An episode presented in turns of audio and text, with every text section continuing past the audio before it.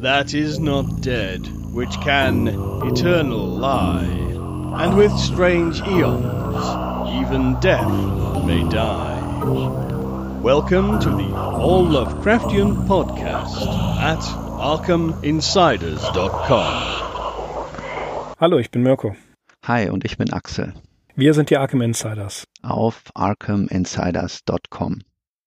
Heute beschäftigen wir uns mit einer, wie ich finde, großartigen Geschichte, einer sehr, sehr ja, dunklen, eigentlich gruseligen Geschichte, die uns wieder einmal etwas näher bringt an den Mythos, an das Konzept des kosmischen Grauens und an äh, viele, viele andere Themen, die wir in späteren Lovecraft äh, Erzählungen wieder treffen. Eigentlich könnte man sagen, die Story, über die wir heute sprechen, die ist sowas wie The Mountains of Madness Light. Axel, was machen ja. wir heute? Genau, bevor wir wieder mal den Einstieg verpassen und irgendwann mitten in der Erzählung den Titel der Story nachreichen müssen, sage ich es gleich mal vorweg. Wir beschäftigen uns heute mit The Nameless City, die namenlose Stadt oder auch als Stadt ohne Namen übersetzt. Und ich bin auf jeden Fall ganz bei dir. Es ist eine großartige Geschichte.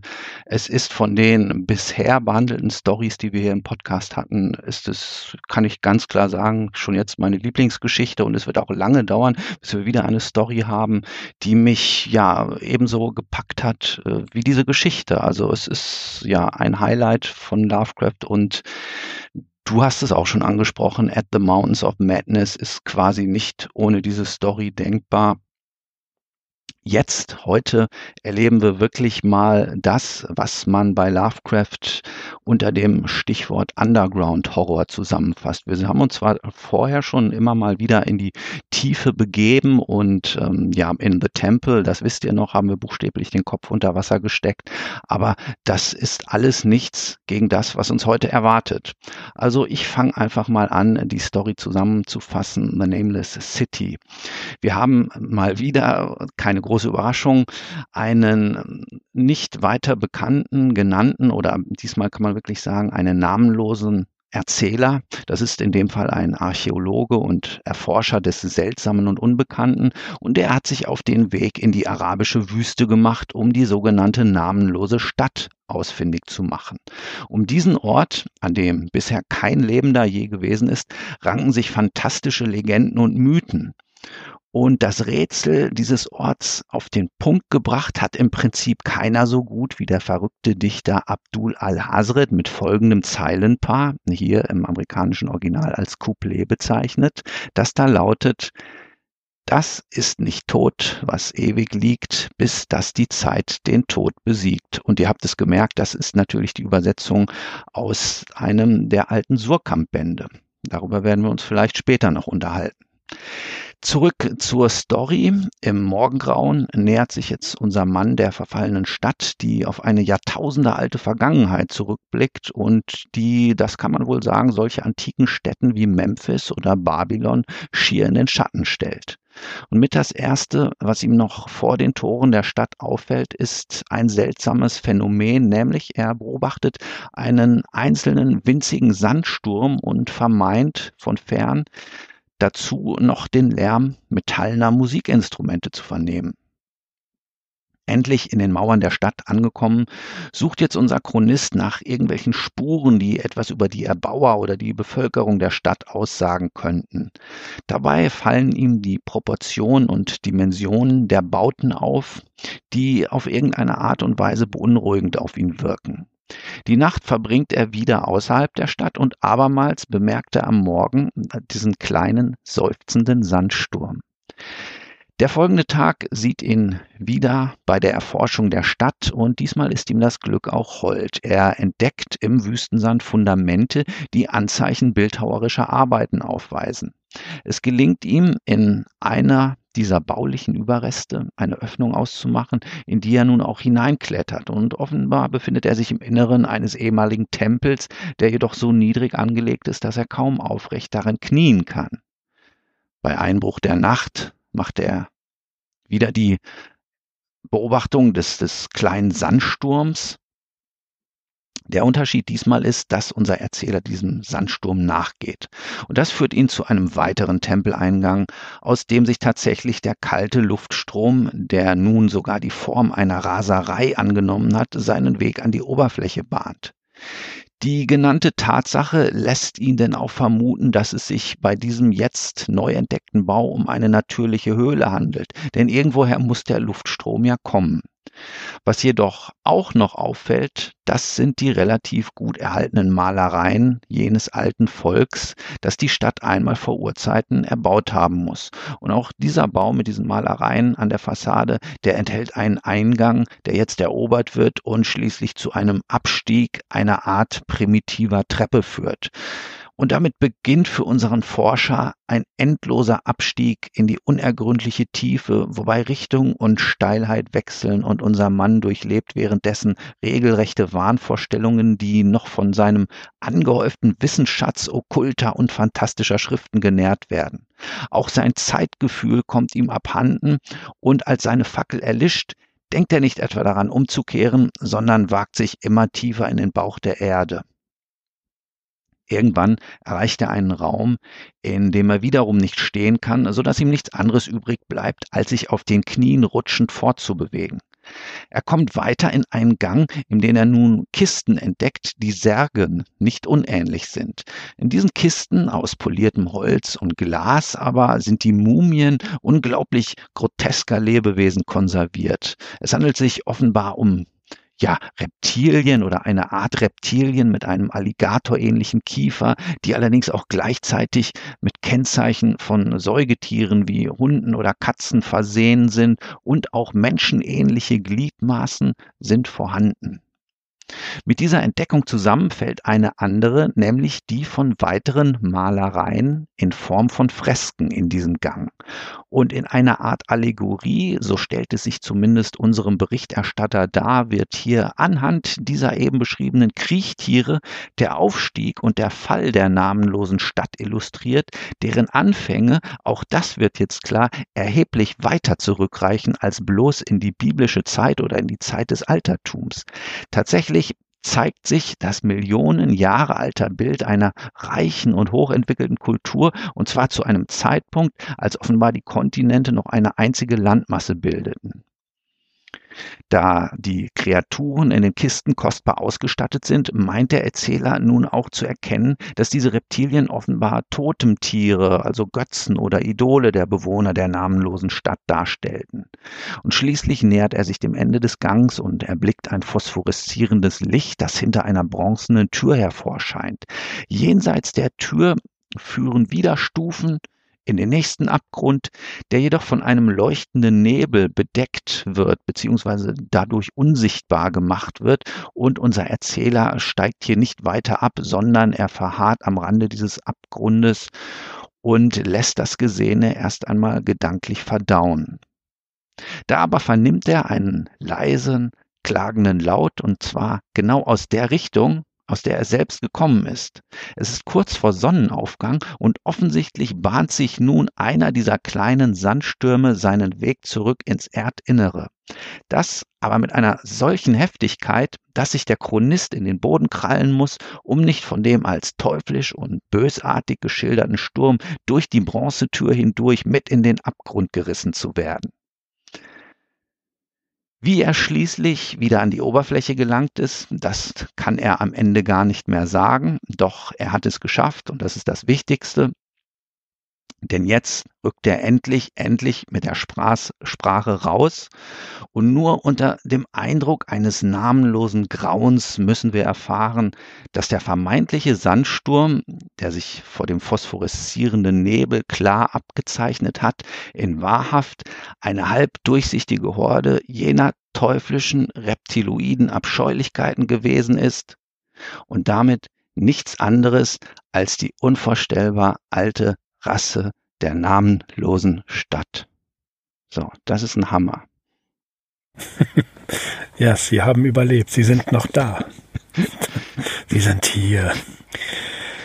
Das ist, das ist ähm, eine der ersten Geschichten, die ich von Lovecraft vor ich weiß nicht wie viel Jahrzehnten gelesen habe. Sie war in einem Sammelband aus der Bibliothek des Hauses Ascher, die auch tatsächlich, äh, ich glaube, sie heißt sogar Stadt ohne Namen.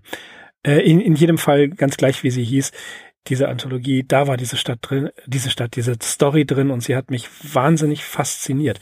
Sie ist erschienen, äh, geschrieben erstmal im Januar 1921 und ähm, wann erschienen? Ich glaube im November 1921 im Wolverine. Ja. Und tatsächlich, im Wolverine war das, mhm. in einem Fanzine, ja. Und tatsächlich, Lovecraft mochte diese Geschichte. Er hatte von seinen Geschichten ja nicht immer eine hohe Meinung, aber diese Geschichte, die fand er selber großartig, was wir äh, bestätigen können. Eine ja, eine Fülle von Einflüssen, muss man hier sagen. Was interessant ist, der schreibt es in einem Brief an Frank Belknap Long, tatsächlich vom 26. Januar 1921. Da schreibt er drin, dass dieser, dass er einen Traum gehabt hat, in dem diese Story oder auf dem diese Story basiert. Und dieser Traum kam nach der Lektüre eines, einer Geschichte von Lord Dunsany. Und zwar ähm, aus dem aus der Geschichte The Probable Adventure of the Three Literary Men. Der letzte Satz dieser Geschichte wird sogar hier in äh, Stadt ohne Namen nochmal selbst erwähnt. Axel, das war was mit dem mit dem Abyss, mit dem Abgrund. Also im Englischen heißt es the unreverberate Oh Gott, ich wollte das Wort vorher einmal geübt haben. das macht nichts. Jedenfalls die unvergleichliche Düsternis des Abgrundes oder die unvergleichliche Schwärze des Abgrundes. Schwärze, Schwärze des Abgrundes, ja, genau. Ähm, wo hat das her? Unter anderem natürlich ähm, aus Tausend und einer Nacht. Wir hatten es in unseren biografischen Folgen gesagt, dass das einer seiner, seine, zu seinen Lieblingserzählungen, zu seinen Lieblingsbüchern gehörte. Aber auch aus dem Titel über, äh, über den, äh, nicht aus dem Titel, natürlich aus dem Artikel über das vor, vorislamische Arabien aus der Enzyklopädie Britannica, der neunten Auflage von 1896, die er besaß, dieser Stolz besaß und die er immer wieder für seine Studien heranholte. Aber nicht nur das, wir finden Einflüsse von Edgar Allan Poe, wir finden Einflüsse aus dem Koran, äh, Irem, die Stadt der Säulen wird genannt. In seinem Commonplace Book, in dem Notizbuch, finden sich nicht weniger als drei Einträge, die was mit The Nameless City zu tun haben. Der Kritiker William Fulweiler sagte auch oder vermutet, dass die Story auch von Edgar Rice Burroughs ein wenig beeinflusst, wer, beeinflusst sein könnte, nämlich At the Earth's Core, eine Geschichte von Rice Burroughs. Ähm, dort gibt es auch unterirdisch lebende, äh, eine unterirdisch lebende reptilische Rasse. Also wir finden hier neben den vielen Themen und äh, Tropen, die Lovecraft immer wieder benutzt und zitiert, auch dieses, ähm, ja, wie soll man sagen, diese, diese Textmaschine. Ja, Text erzeugt Text. Das ist ja äh, auch später in der postmodernen Literatur, in der postmodernen Theorie immer wieder Thema. Aber hier ist es so, viele Einflüsse und hier buchstäblich durch den Traum nach der Lektüre von Lord Dunsany äh, und einigen Zitaten aus anderen äh, aus anderen literarischen Vorlagen, aus vielen literarischen Vorlagen, baut sich eine Story zusammen. Und das ist das Interessante. Wir kommen dazu, auch weil wir hier zum allerersten Mal dem Namen Abdul al-Hazret begegnen und natürlich, ihr habt es gerade zum Einstieg schon gehört, Jim Moon hat's gesagt, that is not dead, which can eternal lie, and with strange eons even death may die. Äh, unser guter Freund äh, Jim Moon kann das viel, viel besser als ich. Aber auch dieses Couplet, diese, dieser Zweizeiler taucht hier zum allerersten Mal auf. Interessanterweise wird hier Abdul al-Hazret noch nicht mit dem Necronomicon in Verbindung gebracht. Aber das Necronomicon ist auch so eine Textmaschine. Sie, äh, das Necronomicon generiert Texte, generiert Angst. Und Axel, wir haben vorhin vor der äh, Aufnahme noch drüber gesprochen. Die nächste Aufnahme, sprich die nächste Episode der Arkham Insiders, wird was werden?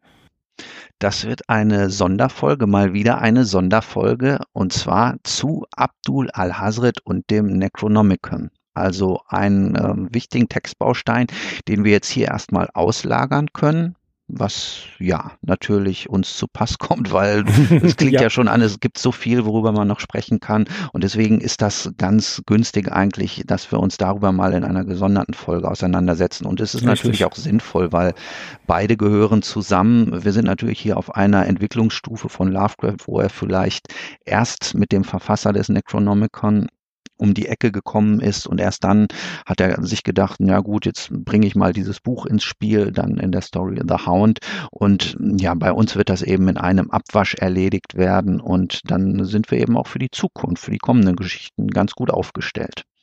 Ganz genau, das ist äh, ist auch eine, ehrlich gesagt, eine kleine Spaßfolge. Wir haben schon öfters darüber gesprochen, wann wir uns mit dem Necronomicon beschäftigen, denn es gibt da bestimmt eine ganze Menge zu sagen. Was haben wir bei The Nameless City? Ein namenloser Erzähler mal wieder, der diesmal nicht unverhofft, also sprich ohne Motivation oder durch Zufall, durch einen grauenhaften Zufall auf diese Stadt ohne Namen trifft, so wie der Erzähler in Dagon, sondern der ähm, die an, den anderen Typus von Lovecrafts Protagonisten darstellt, jemand, der sich aktiv in dieses Geschehnis hinein begibt, in einem, äh, ich weiß gar nicht mehr, wer den Aufsatz äh, geschrieben hat, aber treffend finde ich hier ähm, die Bezeichnung oder der Titel des Aufsatzes Der erschrockene Erzähler. Und hier ist es ja auch so. Er ist ein erschrocken, es ist immer ein erschrockener Erzähler, aber hier in die Stadt ohne Namen, da sucht er diese Stadt, wird gewarnt, er hat von vielen Leuten gehört, dass man dort nicht hingeht, dass es dort gefährlich ist, dass es dort nicht mit rechten Dingen zugeht und er sucht diese Stadt trotzdem aus Neugier. Auch wenn er sich anfangs zurückhält, dringt er immer weiter in diese Geheimnisse ein und will erkunden, was es eigentlich mit der Stadt ohne Namen auf sich hat, die tausende von Jahren alt sein muss, weil es für sie quasi eben keinen Namen gibt, weil die schon Geschichte war, als äh, gerade Memphis erbaut wurde. Das war 3000 noch was vor Christus. Und das Interessante ist hier, wir haben, und das kriegen wir bei Lovecraft jetzt immer mehr und immer stärker mit, eine Referenz auf eine andere Geschichte, die wir schon mal erzählt haben oder über die wir schon mal gesprochen haben, Axel. Genau, das wollte ich die ganze Zeit schon einwerfen. Immer wenn du sagst, Text erzeugt Text, er ist nämlich jetzt in der angenehmen Lage, dass er sich schon auf seine eigenen Texte berufen kann. Und du zielst wahrscheinlich ab auf die Geschichte Das Verderben, das über Sanab kam. Sanat, was passiert in Sanat? ja, genau. Auch hier eine, haben wir ja schon drüber gesprochen, das ist eine, eine Zivilisation, die Stadt Sanath, äh, die auf den, in der Nähe der, der Stadt Ib aufgebaut wurde und wo die Kreaturen von Ib schon unendliche Zeiten existierten. Die Bewohner von Sanath diese äh, uralte Stadt zerstörten, die Kreaturen vernichteten und dann selber für etliche Generationen über diese, äh, über diese Gegend herrschten. Und Sanath war ja schon alt. Und wir waren uns ja nicht ganz klar, ist das diese Prähistorie oder sind das die Traumlande oder ist es ein, ja, eine überlagernde, sich überlagernde Dimension oder sich zwei überlagernde Dimensionen. In jedem Fall ist Sanath unendlich alt. Und hier die Stadt, tja, die ist wahrscheinlich sogar noch älter als Sanath. Ja, das wird so geschickt aufgebaut, diese Chronologie. Am Anfang äh, stehen ihm eben nur die Vergleichsmöglichkeiten auf die biblische Geschichte oder auf das Altertum zur Verfügung. Er beruft sich auf den Koran, Irem, die Stadt der Säulen und dann eben so relativ am Schluss der Geschichte, als er die, die Fresken und die Wandmalereien entziffern kann in dem Gang, nachdem er die Mumien der Kreaturen entdeckt hat, da geht ihm eben dieses Licht auf, dass wir es hier mit einem Erdzeitalter zu tun haben, also als sich die Kontinente wahrscheinlich gerade erst herausgebildet haben und da reden wir wirklich über einen Zeitraum von zwei bis äh, dreistelligen Millionen von Jahren, also eine unvorstellbar lange Zeit. Zu dem Zeitpunkt muss die namenlose Stadt schon eine ja, hochentwickelte Küstenmetropole gewesen sein. In der Tat eine Küstenmetropole, also sie liegt in der Wüste, aber diese Wüste war vorher ein fruchtbares äh, Land und äh, dann ging das Meer zurück. Die Kontinente, wie du es gesagt hast, haben sich verschoben und tatsächlich äh, liegt, die, liegt die, die unbekannte Stadt, die, die namenlose Stadt jetzt in dieser Wüste. Was ich interessant finde, ist, wie er es aufbaut. Er spricht von dem schieren Alter, von dem einfach nur, er, er sucht Vergleiche und muss hier ja Vergleiche anstellen oder Vergleichspunkte wählen, die für uns schon unglaublich weit weg sind, die aber so prähistorisch sind oder so, so antik sind, dass sie trotzdem noch nicht ausdrücken können, wie alt diese Stadt ist. Und diese, das schiere Alter der Stadt, das erzeugt schon Grauen, das erzeugt Unheimliches. Und das finde ich den, in den interessanten Aspekt. Er erzeugt das Grauen alleine durch die Beschreibung der Ruinen. Mehr tut er da erstmal gar nicht. Mhm, Und das finde ich einen, einen, einen guten Kunstgriff. Richtig. Und vor allem ein ganz wichtiger Unterschied zu Geschichten wie das Verderben, das über Sarnath kam, die Katzen von Ulta, Telephais und diese ganzen Sachen, die man ja wirklich als Fantasy-Erzählungen beschreiben kann. Ein ganz wichtiger Unterschied ist eben hier, dass wir den Übergang von der Fantasy-Erzählung zur Weird Fiction haben, weil die Aufzählung, die Nennung dieser Orte, das dient hier nur als eine Referenz. So. Das dient nur dazu, um so gewisse bestimmte oder auch unbestimmte Punkte in der Vergangenheit festzusetzen umsetzen. Aber selbst wenn The Nameless City sehr traumartig ist und auch irgendwie aus dem Hier und Jetzt gelöst zu sein scheint, aufgrund dieser ganzen Unwahrscheinlichkeiten, die diese Geschichte mit sich bringt. Ja, ist doch hier bezieht diese Geschichte ihre Faszination aus dieser Unvereinbarkeit, dass es eben auf der einen Seite wagt sich dieser Mensch im Hier und Jetzt oder in der Fiktion der Geschichte irgendwo in die Wüste und er stößt da auf Dinge, die im Prinzip die ganze bisher bekannte Menschheitsgeschichte über den Haufen schmeißen. Ja, er nutzt die verschiedenen alten Städte und die Vergleiche als Koordinatensystem, um zu verorten, wie weit jenseits die Stadt ohne Namen außerhalb unseres Vorstellungshorizonts liegt. Und es ist auch ganz interessant, dass er ähm, einen anthropomorphen Zugang wählt, dass er er sieht diese Stadt und geht bei einer Stadt erstmal davon aus, dass sie von Menschen erbaut und bewohnt worden ist, wundert sich allerdings, warum die Tempel so, so klein sind und alle Dinge, die da drin sind und die, diese Altäre. Ne? Also, ja, das äh, ist auch wieder ja. so typisch Lovecraft, wie er da so kleine Bröckchen auslegt und im Prinzip immer schon so Hinweise gibt und erst wenn man die Geschichte ganz gelesen hat, dann kann man wieder mal zurückschlagen und sehen, ah ja, okay, da sind ja überall schon die Andeutungen drin, weil er muss natürlich immer so Umschreibungen finden, diese alte Rasse, das vorsintliche Volk, womöglich sind es Menschen gewesen. Also äh, natürlich weiß er es, der Chronist, nach der, äh, als er diese Geschichte aufschreibt. Er hat, er hat ja alles erlebt und so, aber er rückt nicht gleich mit der Sprache raus und ja, lockt uns da erstmal so auf eine Fährte. Und selbst in dem Moment, wo er diese hm, Mumien entdeckt hat und diese Fresken nachher versucht zu deuten, rede er davon, dass diese schon völlig fantastischen und unvorstellbaren Wesen im Prinzip nur Totentiere der menschlichen äh, Erbauer und oder der menschlichen Bewohner auch der namenlosen Stadt äh, hätten sein können. Also ja, er kommt, ja. er, er lehnt diesen Gedanken bis zuletzt ab, dass diese Wesen tatsächlich so eine Kultur entwickelt haben, Millionen von Jahren, bevor irgendwie nur an, an das menschliche Säugetier auch nur zu denken gewesen ist. Das finde ich auch faszinierend. Diese, die Fresken, ich, ich weiß gar nicht, wie man sie sich vorstellen soll, weil sie so hoch entwickelt sind. Auch hier spielt Lovecraft mit den Grenzen unserer Vorstellungskraft. Ja, er beschreibt ja, wie, wie genau er alleine, der Erzähler alleine durch die ganzen Reliefs die Geschichte der Stadt nachvollziehen kann, obwohl er glaubt, dass diese, diese reptilischen Wesen Allegorien sind ja, dass sie, dass die Beispiele oder oder äh, Fabeltiere oder Totemtiere hast du gesagt, die das gewesen sind, so wie ähm, die die Wölfen für die äh, Gründung Roms für Romulus und Remus äh, wichtig war, so vermutet er zunächst, dass diese dass diese Wesen, diese Reptilienwesen, ja die die Gründungs äh, Totemtiere dieser Stadt gewesen sind und er kommt überhaupt nicht drauf. Aber mit zunehmender Entdeckung, denke ich, wird ihm schon sehr bewusst, was da eigentlich passiert. Er kann das schon zusammensetzen, aber wie du schon sagtest, er will es nicht wahrhaben. Er genau. verdrängt genau. es einfach. Er, er, er kann sich das einfach auf der einen Seite rational erklären, auf der anderen Seite eben nicht rational erklären. Und das ist so ein, ein furchtbarer Zwiespalt, in dem sich der Erzähler befindet. Auf der einen Seite kann es nur so sein, auf der anderen Seite will er es nicht so wahrhaben. Und ähm, das, das ist verglichen mit diesem langen Gang, den er da kriechend, äh das ist ja auch so furchtbar, bäuchlings kriechend die Fackel über ihn halten, ja, also über den Kopf und die Füße voran durch die Dunkelheit. Das alleine ist ja schon irre. Ne? Mhm. Das finde ich ja schon sehr unheimlich. Ja, aber das ist eben diese Unlogik der Geschichte ist gleichzeitig das Faszino Faszinosum der Story. Das ist ja, wie ich schon sagte oder wie du auch am Anfang, Anfang gesagt hast, sie die Geschichte basiert auf einem Traum, auf einem Albtraum, muss man ja sagen.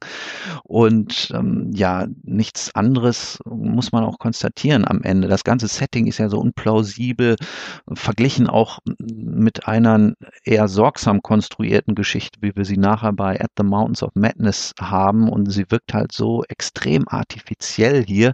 Aber eben das ist auch der Grund, weshalb sie uns so packt. Und jeder Versuch hier realistische Details einzubringen oder Glaubwürdigkeit zu erzeugen, das würde wahrscheinlich auch trivial wirken. Natürlich würde sich kein Mensch alleine ohne jede Sicherungsmaßnahme erstmal auf so eine Wüstenreise begeben und dann noch äh, anfangen, in irgendwelche Löcher in Ruinen einzusteigen und in Gänge zu kriechen, wo noch keine, nicht mal mehr eine aufrechte Haltung möglich ist.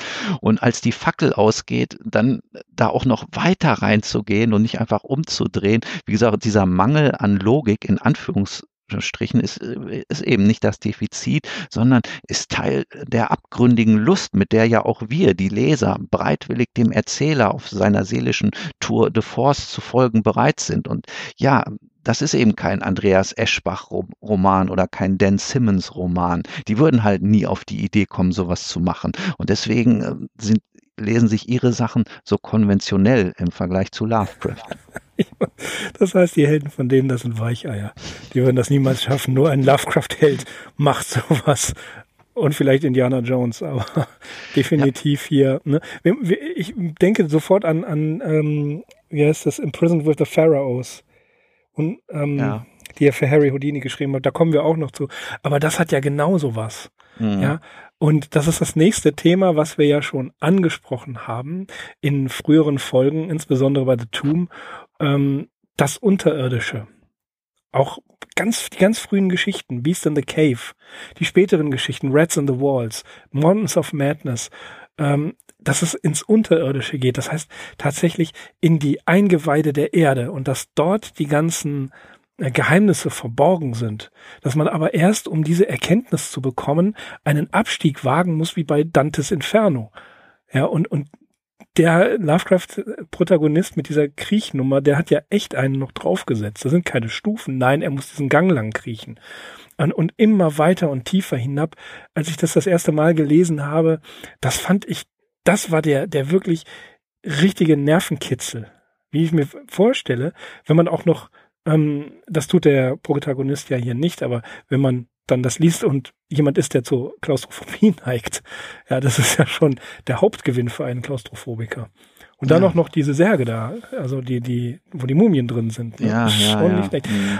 Aber man muss auch sagen, man muss sich schon konzentrieren bei der Lektüre der Geschichte, bis man dieses mit dem Sandsturm so verstanden hat. Also das sind äh, so Klippen, die ich etwas ähm, erstmal erklimmen musste, wo ich drüber kommen musste, bis ich raus hatte, okay, der Sand, also nachts ähm, kommen die wahrscheinlich raus aus ihrem vernebelten Abgrund und morgens äh, werden sie dann wieder hineingeweht, diese Wesen. Und ja, das ist so ein bisschen, mm, muss man sich erstmal auf der Zunge zergehen lassen. Ich erinnere mich da gerade an eine Kritik von Esti Joshi, der hier in dem Zusammenhang kritisiert hat, ja, woher sollen diese Wesen eigentlich kommen? Das wird nicht in der Geschichte gesagt. Äh, ja, woher sollen die kommen? Das bleibt natürlich der Fantasie der Leser überlassen, aber es wäre auf jeden Fall eine Interpretation zulässig, die hier so eine Präastronautentheorie auch ähm, schon ja, also so eine Präastronautik-Theorie wäre auch hier denkbar, dass die halt auch irgendwann ja, aber das mal ist doch eine ganz schwacher Einwand von von Joshi. Ja, habe ich auch nicht verstanden. Aber der mag die Geschichte auch nicht. Ja, er hat sich da auch ähm, der ist, es scheint selber auch nicht so ein großer Fan zu sein und äh, das kann ich überhaupt nicht nachvollziehen und ich bin auf eine weitere Kritik gestoßen. Also wirklich, da werfe ich mich jetzt auch echt in die Bresche für die namenlose Stadt. Ihr kennt mich bisher als ruhigen, ähm, harmoniebedürftigen Podcaster, aber also die Kritik an dieser Gesch Geschichte, die lasse ich einfach nicht gelten. Lynn Carter hat sich darüber ausgelassen, dass die Geschichte übertrieben sei und ähm, er bezieht sich hier im Speziellen auf die Adjektive, mit denen am Anfang die Begebenheiten geschildert werden. Und dann ja, ist ja, ja von ja. einem furchtbaren und grässlichen mhm. Tal die Rede und so weiter. Und er schreibt nachher einfach, ja, ein Stein ist ein Stein, ein Tal ist ein Tal und Ruinen sind einfach nur Ruinen. Sie mit schaudernden Adjektiven zu belegen, macht sie an und für sich noch nicht schaudererregend. Ja, das ist diese, dieses typische Vorurteil, was die Leute bei Lovecraft haben, er sei adjektiv besessen. Das mhm. kann man widerlegen. Ja, natürlich benutzt er Adjektive, ist ja nicht verboten. Und äh, ja, den Carter hat, glaube ich, ihm auch zu viel Poe-Einfluss in dieser Geschichte äh, zugemessen, wenn ich mich richtig an die Kritik erinnere. Aber die habe ich auch schon verdrängt, weil ich sie nicht angemessen finde. Und das ist ja, das ist ja ein, ein, ein Phänomen in äh, vielen Horrorerzählungen, in vielen Gruselerzählungen. Wir sind von unserer Rezeptionshaltung vor allen Dingen durch viele, äh, durch, durch viele Filme geprägt, dass wir am Ende, wir wollen einen klaren Anfang haben und wir wollen einen klaren Schluss haben. Wir wollen wissen, äh, was ist, äh, was, wer war das, was ist passiert und das Böse ist ähm, das Böse ist besiegt. Interessanterweise, es gibt eine, ich glaube, eine BBC-Dokumentation über Lovecraft, in der auch Neil Gaiman zu Wort kommt. Ich meine, es ist schon lange her, seit ich die gehört habe, aber ich meine, Neil Gaiman hat gesagt, dass die Lovecraft, die Lovecraft-Geschichten ja anfangs wie so ein Ghost Train Ride, also eine Geisterbahnfahrt sind. Ähm, man, man muss dadurch, man äh, die, die Sachen, also die Angelegenheiten sind alle sehr hart, man muss Opfer bringen, aber dann geht die Tür auf und man ist wieder im Tageslicht. Und dann sagt er ganz, ganz klar dazu, Lovecraft doesn't offer that. Also Love, bei Lovecraft gibt's das nicht. Und damit muss man sich abfinden. ne? Ich habe einen Mem gesehen äh, mit Lovecraft, äh, mit Lovecrafts Konterfei, da stand dann drauf, and they lived happily after.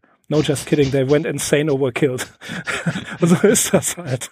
Da, da, darf man sich nichts vormachen. Es ist auch völlig unnötig zu wissen, wo diese Wesen herkommen. Ich habe das schon mal in einer anderen Folge, ich weiß jetzt nicht, ob das hier bei den Arkham Insiders war oder bei Sigma 2 Foxtrot, äh, gesagt, dass ich mal vor circa 200 Jahren eine Story geschrieben habe, die auch im, ich meine, Liberate Me, so, so eine Fananthologie äh, vom Horrorforum erschienen ist. Und anschließend, die, die Geschichte hieß die Unterführung. Kann man, muss man mal googeln, äh, findet man bestimmt noch online. Ich brauche die nicht zu googeln, ich habe die ja hier im Regal stehen. Du hast im Regal stehen, gut. Ja, alle anderen dürfen googeln. Ähm, oder äh, uns anschreiben, ich versuche die Story dann zu schreiben. Bei einem habe ich es nicht geschafft, ich entschuldige mich hiermit nochmal. Bitte nochmal anschreiben, ich habe die E-Mail leider, äh, die finde ich gerade nicht mehr. Aber äh, sei es drum, es geht einfach in der Story darum, jemand ist eingeschlossen in der Unterführung und dann plötzlich in der totalen Finsternis, natürlich habe ich mich von Lovecraft beeinflussen lassen, das ist ja auch nicht schlimm, äh, plötzlich begegnen ihm Wesen und dann sind diese Wesen wieder weg und jemand schrieb im Horrorforum, wo man dann mit uns diskutieren konnte, ja, woher kommen die und warum ist das? Wen interessiert das? Es geht doch gar nicht darum, woher die kommen. Auch in der Stadt ohne Namen. Mr. Joshi interessiert es uns nicht, woher die kommen. Die Tatsache ist, die, Biester sind da und die haben eine ganz fiese Überraschung für uns. Und das Grauen macht es doch erst aus, wenn man es nicht erklären kann. Wenn man damit rumläuft und sich denkt, verdammt nochmal, wo kommen diese Viecher her und, und was überhaupt wollen die? Und wo gehen die hin? Ist das ein Dimensionstor, was da unten äh, hinter dieser Messingtor, Messingtür, hinter der sie verschwinden, äh, ist? Warum machen die das? Diese ungeklärten Fragen. Wie gesagt, es ist eine, äh, wir sind konditioniert auf eine gewisse Rezeptionshaltung, die solche Fragen beantwortet haben will. Aber cleverer finde ich es, wie Heiner Müller sagt, dass solche Sachen Zeitbomben sind. Man läuft damit durch die Gegend, er ist so so. ja. Und, und überlegt sich die ganze Zeit, was kann das bedeuten? Mhm. Wo? Und jetzt gehe ich aber nicht in den Keller hinein. Wer weiß, was ich da finde. Das ist doch eigentlich das, was den Reiz ausmacht. Das Nicht-Erklärbare.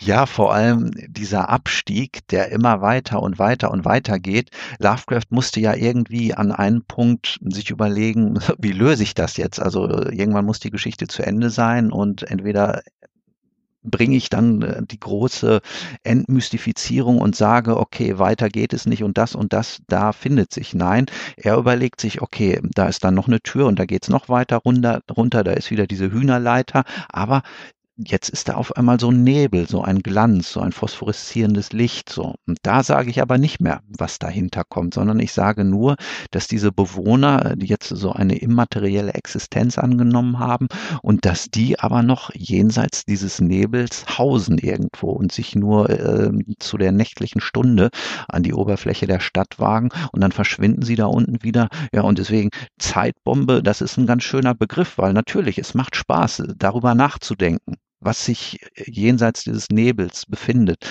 was diese Wesen da unten noch treiben und was sie auch für Kulte und Rituale pflegen. Und ähm, da gibt uns ja Lovecraft wirklich nur einen Hinweis mit diesen Särgen, in denen sich die Mumien befinden, die da auch kostbar mit Gold und Geschmeide ausgestattet werden.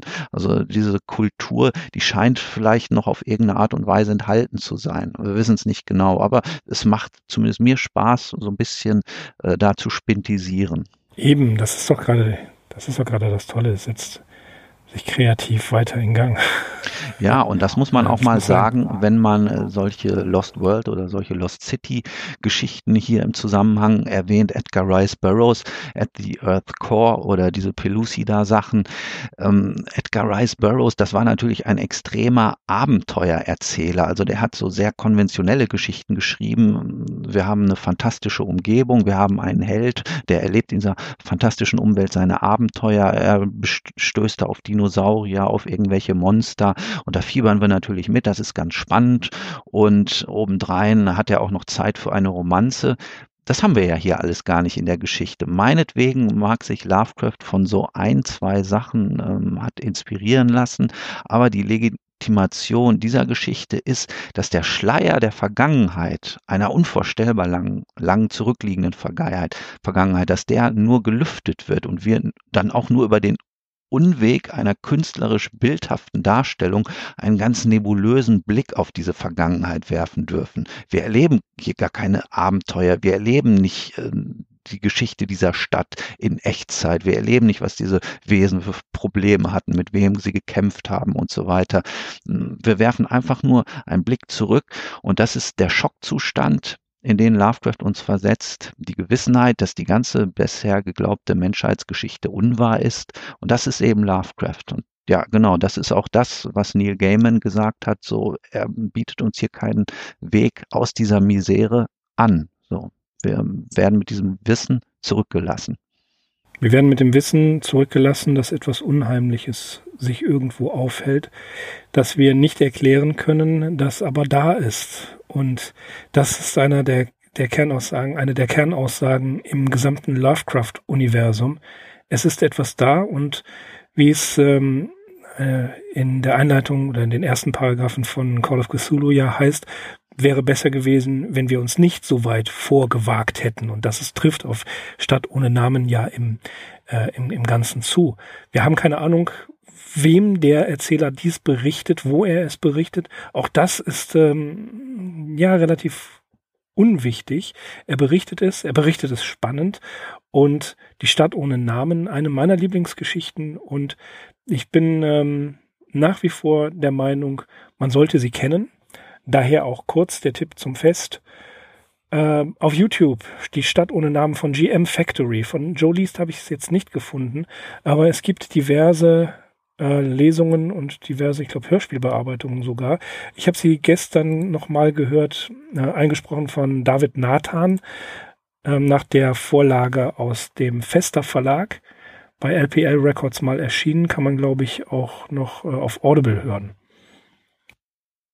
Ja, und natürlich, wenn man die Geschichte lesen will, sie ist auch in der annotierten Ausgabe von dem Leslie S. Klinger enthalten. Das zeigt ja schon immer so, da sind bis jetzt nur so ausgewählte Sachen drin, dass ihr zumindest äh, in dieser ersten Ausgabe, wie ich gehört habe, soll dann noch eine zweite wohl folgen, aber dass sie für diese erste Ausgabe schon als so wichtig erachtet wurde, dass sie Berücksichtigung gefunden hat und der absolute Satz zum Niederknien in dieser Geschichte, der aber dann auch für so viel ähnlich gelagerte Stories von Lovecraft dienen kann, der lautet so.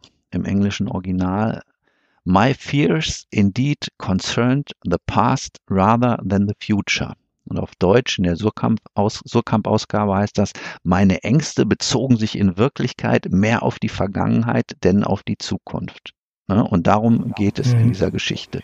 Wir haben keine Geschichte, die so ein Kontinuum, Kontinuum äh, von der ähm, Gegenwart der Fiktion bietet, wo sich dann irgendwie eine Geschichte abspult und so einen ähm, Fortlauf nimmt, der von der Gegenwart äh, in Richtung Zukunft führt. Nein, wir gehen hier zurück. Und das ist ja dieser unheimliche Reiz, den diese Geschichte ausmacht. Der Blick in die, in die Vergangenheit. Und die Zukunft ist hier völlig irreal die Vergangenheit, die uns Angst einjagen soll, in der Stadt ohne Namen eigentlich treffend beschrieben. Das muss ja, man erstmal schaffen. Wer ja, macht das, das denn? Wer hat das denn geschaffen? Ja, Wer hat das denn so, äh, wie Lovecraft, so ein Konzept? Also das ist eben das Revolutionäre bei ihm.